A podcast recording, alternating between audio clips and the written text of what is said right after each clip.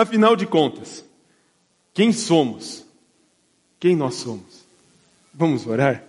Abaixe sua cabeça e feche seus olhos e vamos pedir a direção de Deus. Senhor nosso Pai, quem nós somos, Senhor? Revela a nós essa noite. Ah, precisamos aprender da Tua palavra, aprender de Ti, quem nós verdadeiramente somos. Abre o nosso entendimento, abre o nosso coração, abre a nossa mente para ver a verdade da Tua palavra. Que aqui nessa noite a gente possa ver somente tão somente a Tua verdade, a Tua palavra. Não permita, Senhor, que a gente fale nada, que a gente entenda nada fora do Teu querer, da Tua vontade. Que se porventura acontecer que ninguém entenda, que a gente entenda somente aquilo que vem de encontro ao nosso coração, que é a Tua palavra, a verdade que está em Ti. Nós agradecemos por esse tempo e podemos compartilhar isso juntos. É no nome de Jesus que a gente ora. Amém. Já vou tomar um golinho d'água, aproveitar que chegou. Bom, vamos começar no começo. Quando Deus criou o mundo lá em Gênesis, Ele criou o mundo em sete dias. Eu aprendi no seminário que Ele criou em três dias. Ele fez diferença entre o mar e a terra, entre a água, entre os, o, ser, o, o ar. E depois, nos outros três dias seguintes, Ele preencheu é um tal de Tohu Bohu. Meu professor me disse, não sei quem é ele, talvez você saiba. Ah, é assim que funcionava. Deus criou o mundo. E é interessante quando chega no sexto dia da criação, Deus foi vendo que tudo era bom, era bom, era bom, era bom, mas no sétimo dia, ou no sexto, depois de criar a humanidade, ele viu que era muito bom. A criação do homem para Deus foi muito boa. Você é muito bom para Deus. Ele fez isso assim. No final da tarde, no final do dia, a gente viu no verão aqui em São Paulo uns, um pôr do, alguns pôres do sol bem bonitos. No final do dia lá na Zona Oeste, né? o sol nasce no leste, põe no oeste. lá para o lado do Morumbi, né, Robertinho? Via lá o sol se pondo, bacana, bonito. E naquele pôr do sol, o homem ia bater um papo com Deus. Ele trocava uma ideia, ali lado a lado, bem pertinho. Não era algo distante, não, estava ali lado a lado. Puxa vida, mas aí o homem vacilou, meu. Chegou uma hora que colocaram até papelão no meio da carne. E não deu muito certo, não. A carne não estava muito boa, não, não era. Bom, deixa para lá, essa propaganda não está mais fazendo muito a pena, né? Ah, puxa, o negócio complicou. E aí o homem se rebelou, ficou ah, contra Deus. Ele quis ser igual a Deus, quis entender tudo que era se era bom, se era ruim, quis ser igual a Deus. Mas aí a, a teologia chama isso de queda, ele caiu e vacilou, e talvez usando um termo hoje mais prático, ele se desconectou de Deus. Ele todo no, dia no final da tarde estava conectado ali com Deus, batia um papo lado a lado, mas se desconectou. Mas Deus é Deus bondoso, né? E ele criou um mecanismo para que o homem pudesse se conectar novamente com ele. E um mecanismo no, há quatro, seis mil anos atrás, é, menos, né? Uns quatro, três, era o tabernáculo. E nesse tabernáculo é era o templo onde era o sinal da expressão de Deus na terra. Era o ponto de manifestação de Deus na terra, o tabernáculo. E ali esse tabernáculo, o templo, ele tinha três lugares. Aí o pátio da entrada, depois tinha um lugar santo e o santo dos santos. Eram três lugares. E uma vez por ano, o sumo sacerdote, ele era um representante de Deus uma espécie de embaixador, ah, alguém que tinha uma ligação mais perto com Deus. Ele entrava ali naquele lugar, antes ele tirava as suas vestes, se lavava, fazia toda uma purificação ali para poder entrar no Santo dos Santos uma vez por ano e fazer ali o seu trabalho de sacrifício, porque sem derramamento de sangue não há, puxa, libertação aí do pecado. Ah, mas essa era apenas o, o trailer da história. O filme mesmo então, o, o, sacerdote, o tabernáculo, isso era o trailer. O filme mesmo entrou em cartaz há dois mil anos atrás, com Jesus Cristo. Jesus Cristo foi o sumo sacerdote. Lá no livro de Hebreus tem um bocado de informação sobre isso. E ele veio, se fez homem, habitou entre nós, e poxa, ele aniquilou e acabou com esse problema ah, de oferecer algum animal como sacrifício. Ele foi o, o sacrifício que nos libertou, nos tirou e nos limpou do pecado. E esse Jesus, esse cara é da hora, né? Ele fez muitos amigos. Em especial, três.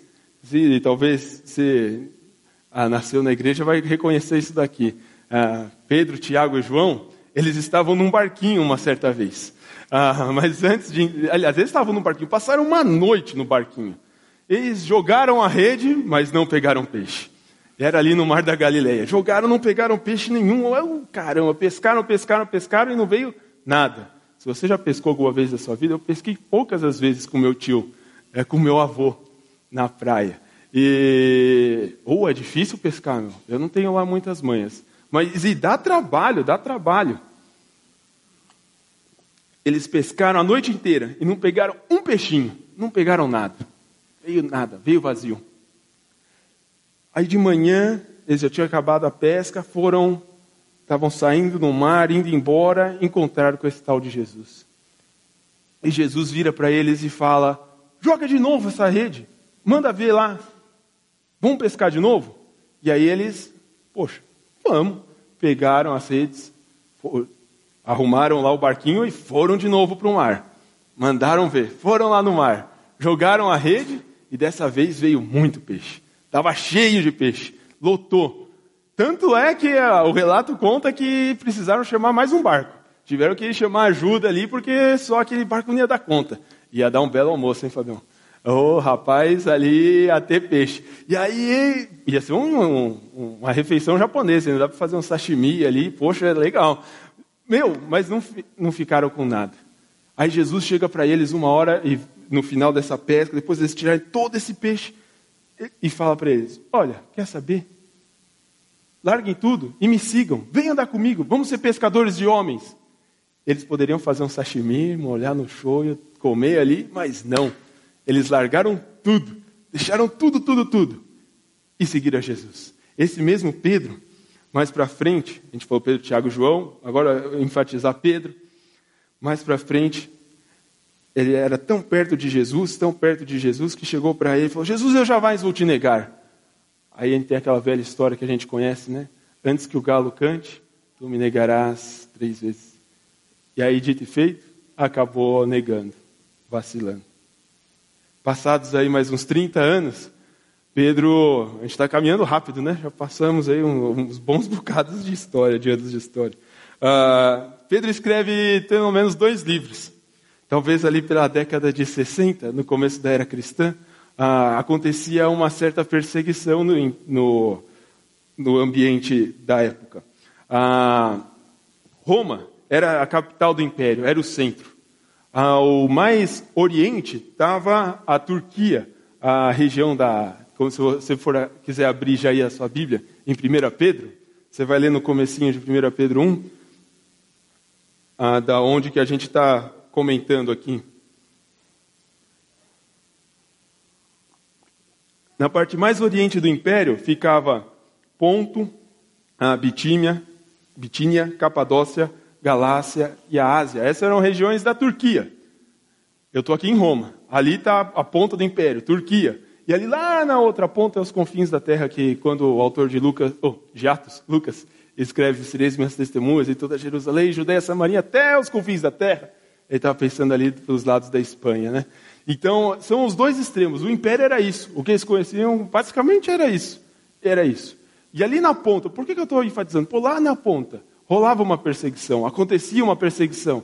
Mas, pelo que eu li um pouquinho, me parecia que era uma perseguição mais velada não era uma, algo institucional, uma perseguição de que você não poderia ah, fazer uma celebração pública como essa, não poderia talvez ah, abrir as portas. Não, é algo mais light. Tanto é que o texto de 1 Pedro, vou contar um pouquinho aqui do que aparece no texto, ele fala algumas recomendações práticas, entre elas uma sobre a obediência às autoridades.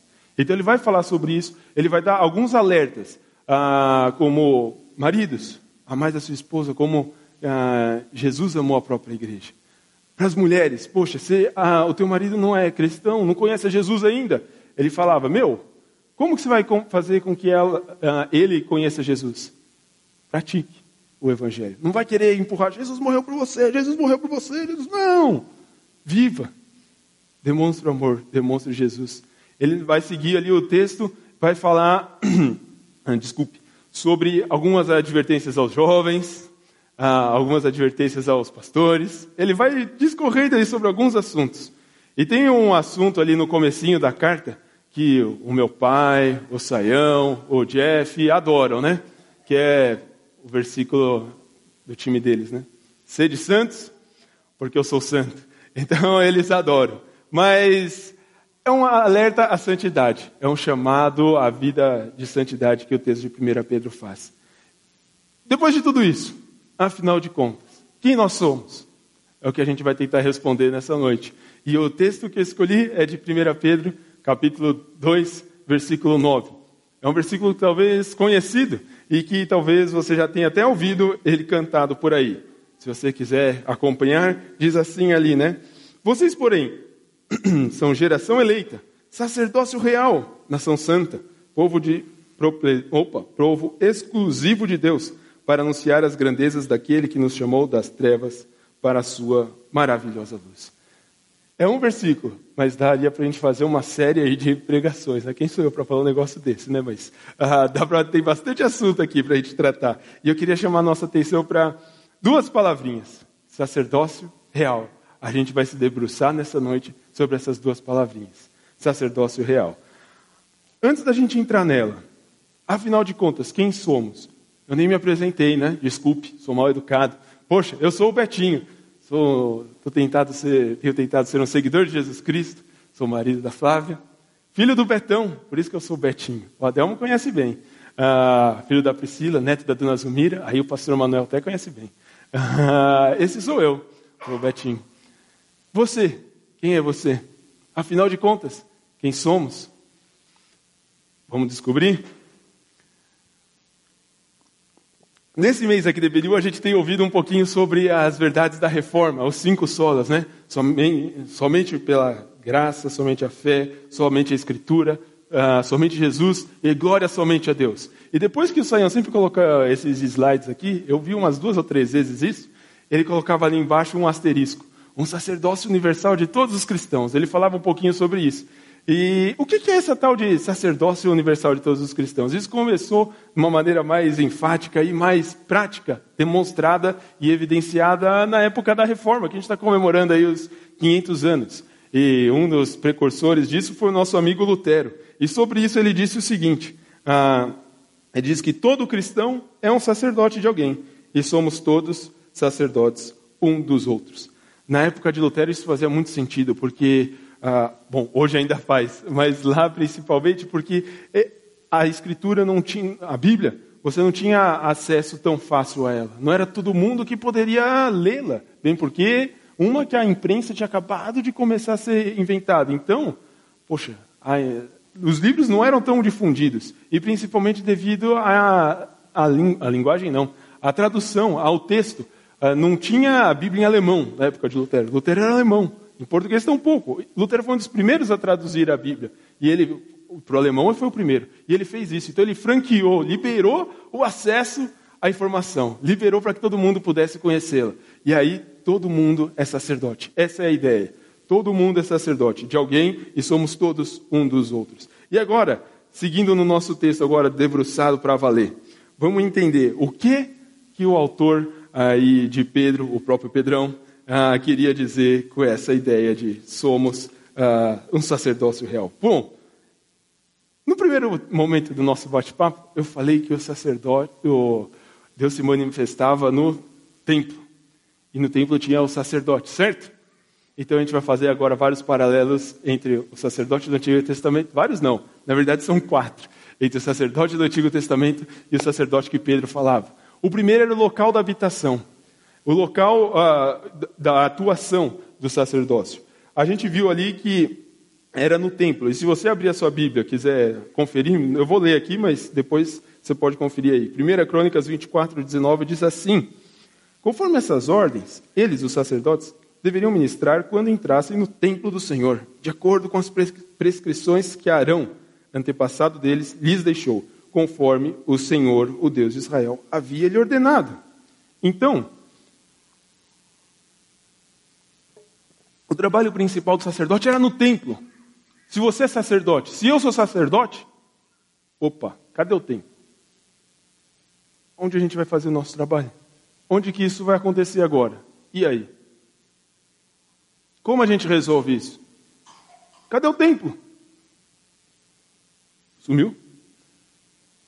É legal, a Bíblia não dá ponto sem nó. Ela não vai deixar dúvida. Ela não vai ficar no, no cinza, no nebuloso. Depois que Jesus veio, um novo, um novo tabernáculo foi instaurado. Um novo templo aconteceu. E ali, se você ler 1 Coríntios capítulo 3, que o Thomas conhece bem, né, Thomas? Ah, esse aí você está craque.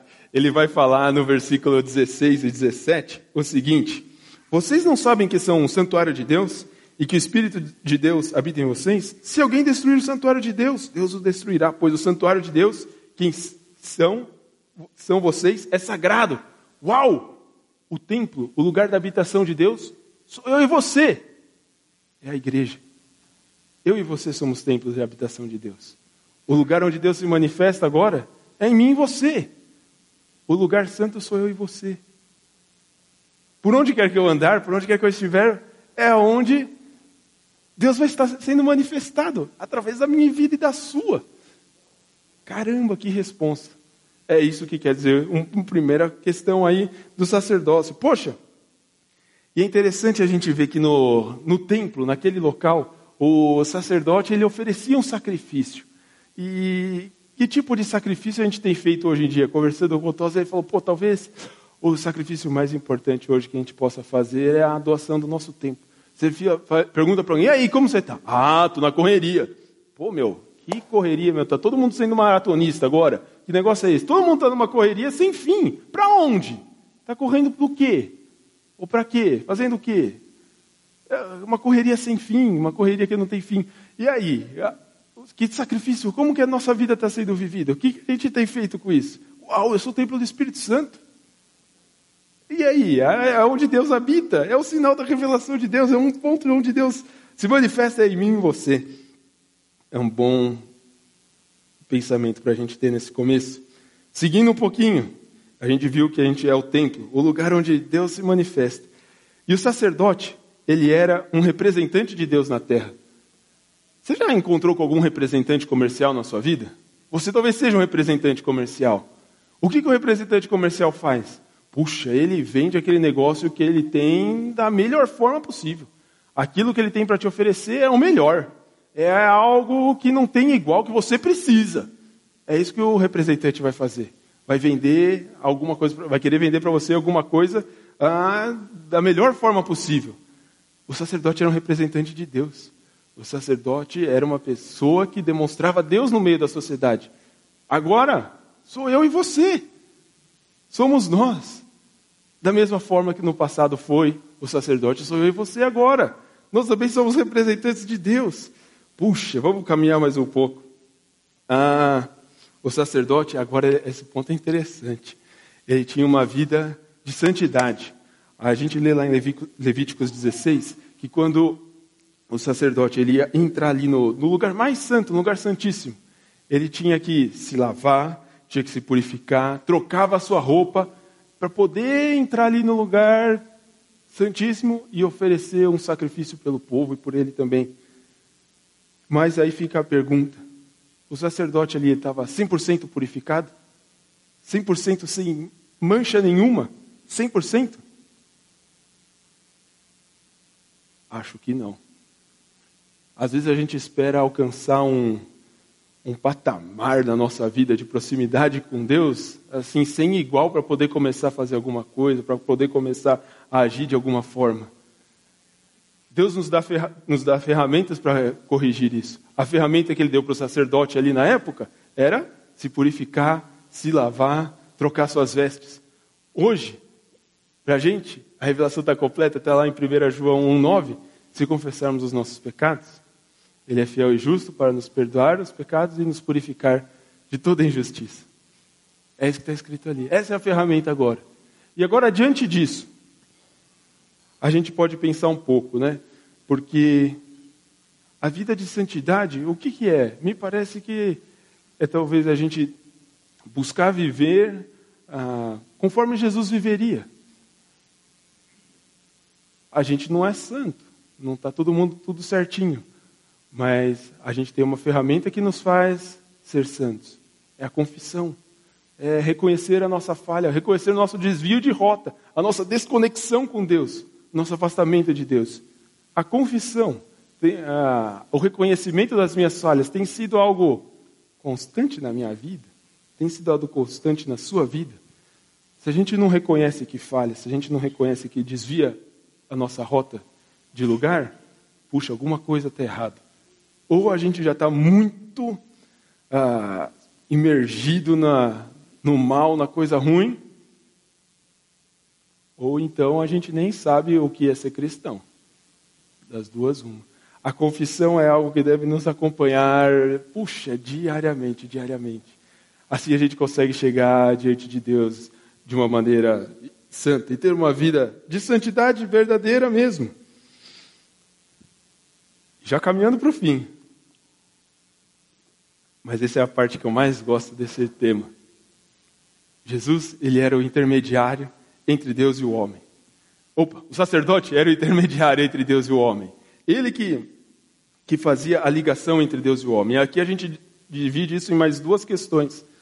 Jesus, eu já dei a letra antes, ele que fez o sacrifício final. O sacerdote, todo, uma vez por ano, ele ia ali no Santo dos Santos e oferecia um animal para purificação, para a libertação do pecado da comunidade e dele também. Jesus fez esse sacrifício por nós. Deus prova o seu amor para conosco, poxa, por, pelo fato de Jesus ter vindo e morrido por nós. Essa é a prova de amor.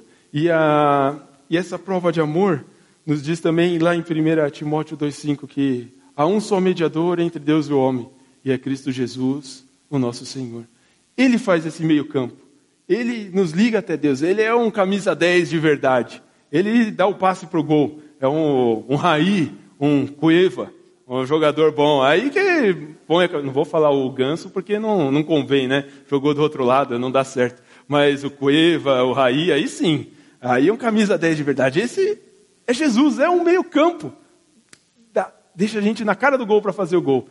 E é legal isso aqui, é interessante a gente ver, porque o sacerdote, ele fazia esse trabalho também pelo próximo. Ele oferecia esse sacrifício pelo próximo. Eu, você, como sacerdotes, a gente não pode e não consegue ah, limpar a culpa, o pecado, seja lá de quem for. Isso só Jesus faz.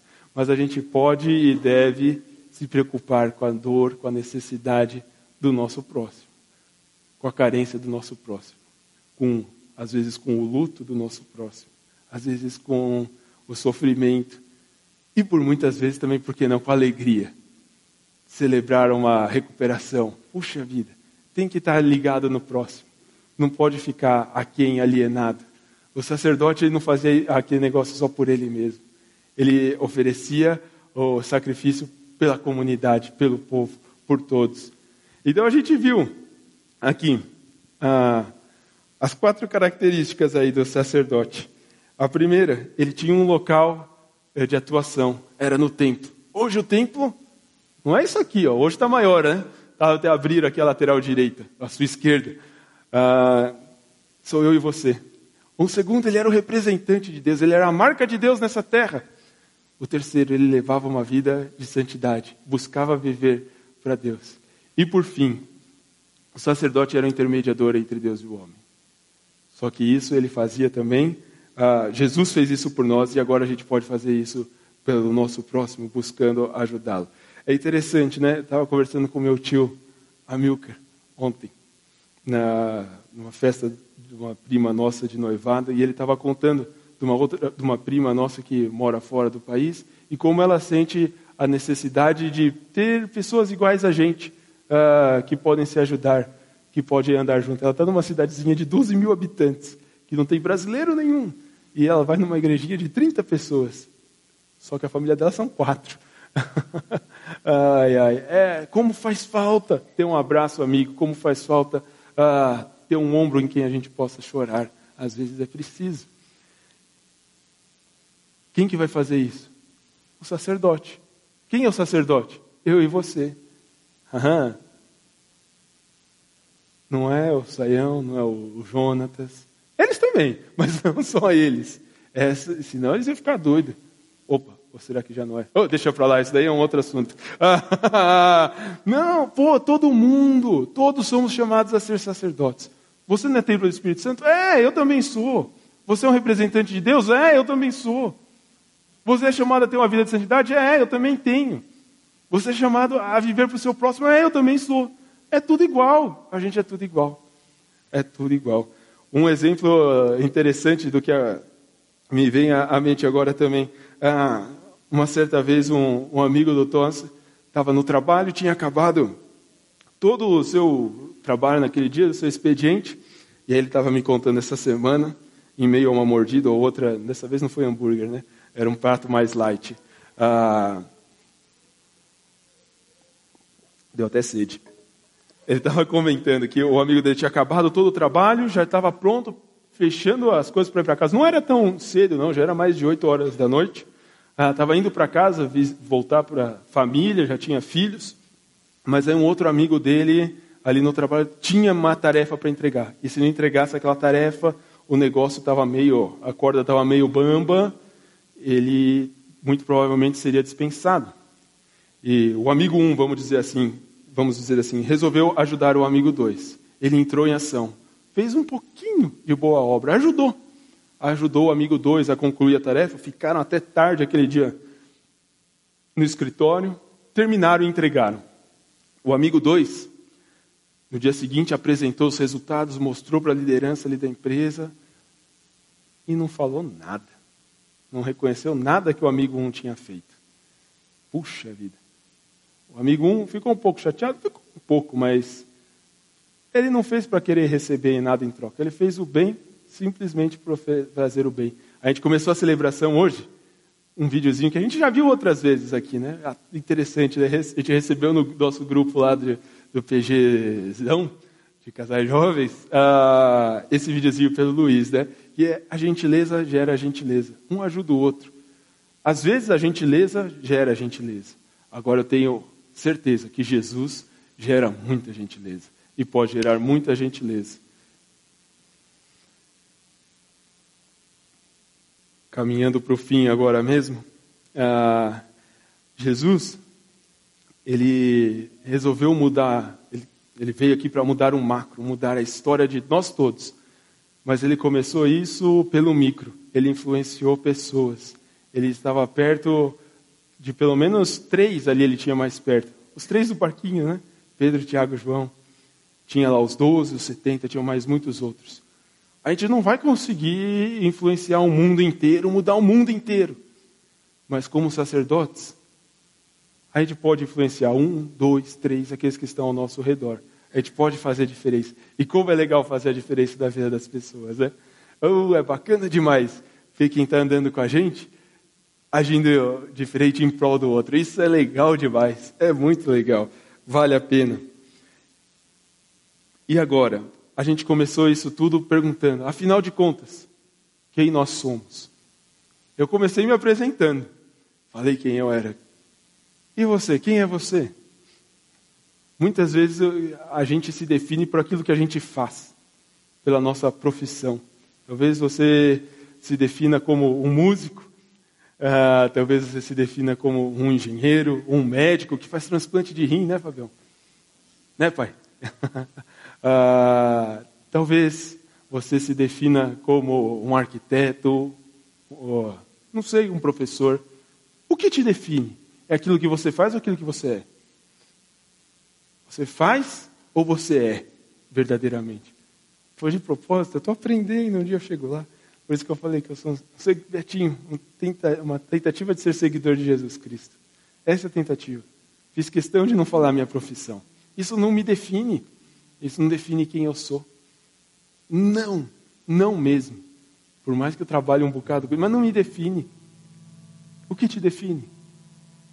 E é legal que o texto bíblico ele vai falar: ah, somos raça eleita, somos sacerdócio real. Ele coloca no plural, ele coloca para nós todos. Eu sozinho não consigo mudar o mundo. Eu sozinho não faço nada. Eu sozinho não, não dá certo. Ainda bem que Deus coloca gente boa na nossa vida, né? ah, mas em comunidade, todo mundo junto, puxa vida, isso a gente pode transformar a nossa cidade para uma cidade melhor. A gente pode fazer do nosso lugar um lugar de a, a nossa vida um lugar de habitação, de demonstração de Deus. Puxa, essa é a minha oração para mim, essa é a minha oração para você. Tudo que eu falei aqui hoje, tenho falado até agora, fala muito comigo primeiro, é um desafio para mim. É um grande desafio que eu tenho levado a cada dia. E eu espero que possa impulsionar a sua vida também. E possa ser tocado no seu coração, para que você entenda que você é um sacerdote também. Você é templo de Deus. Você é um representante de Deus. Você precisa ter uma vida de santidade. E você pode ajudar os, o próximo, aquele que está ao seu lado. Mas tudo isso, se você simplesmente quiser fazer pela sua própria força, não vai valer de nada. Isso quando Jesus toca, quando Jesus trans, transforma o seu coração, você entende a razão de quem você é, de quem nós somos. Ah, isso vai valer a pena. Isso vai ser legal, isso vai ser bonito de ver. Vai dar para ver uma cidade transformada, um país transformado, onde não vai ter mais papelão dentro da carne, onde não vai precisar fazer mais marcha contra a corrupção, porque o país vai ser mudado. A gente pode mudar a história. A gente tem que começar na nossa vida do nosso dia a dia. Que Deus tenha misericórdia de nós e transforme o nosso coração. Que a gente possa entender, afinal de contas, quem nós somos. Sacerdotes. É isso que eu sou, é isso que você é, é isso que nós juntos podemos e devemos ser. Amém? Vamos orar? Senhor Deus, nosso Pai, eu te agradeço, Deus, porque o Senhor nos dá o privilégio de podermos aprender de Ti e ouvir de Ti. Obrigado porque o Senhor nos usa apesar das nossas imperfeições. Mas o Senhor nos alcançou com a tua graça, com a tua tamanha bondade. Obrigado, Senhor, obrigado, obrigado, porque o Senhor é bondoso conosco. Ajude-nos, ó Pai, a sairmos daqui hoje entendendo, a começar em mim, Senhor, que somos sacerdotes, que somos habitação sua, que somos representantes seus, que devemos ter uma vida de santidade devemos nos preocupar com aqueles que estão ao nosso lado, ao nosso redor. Ajude-nos a entender e colocar isso em prática nas nossas vidas. Nós oramos agradecidos pela tua palavra, no nome de Jesus. Amém? Amém.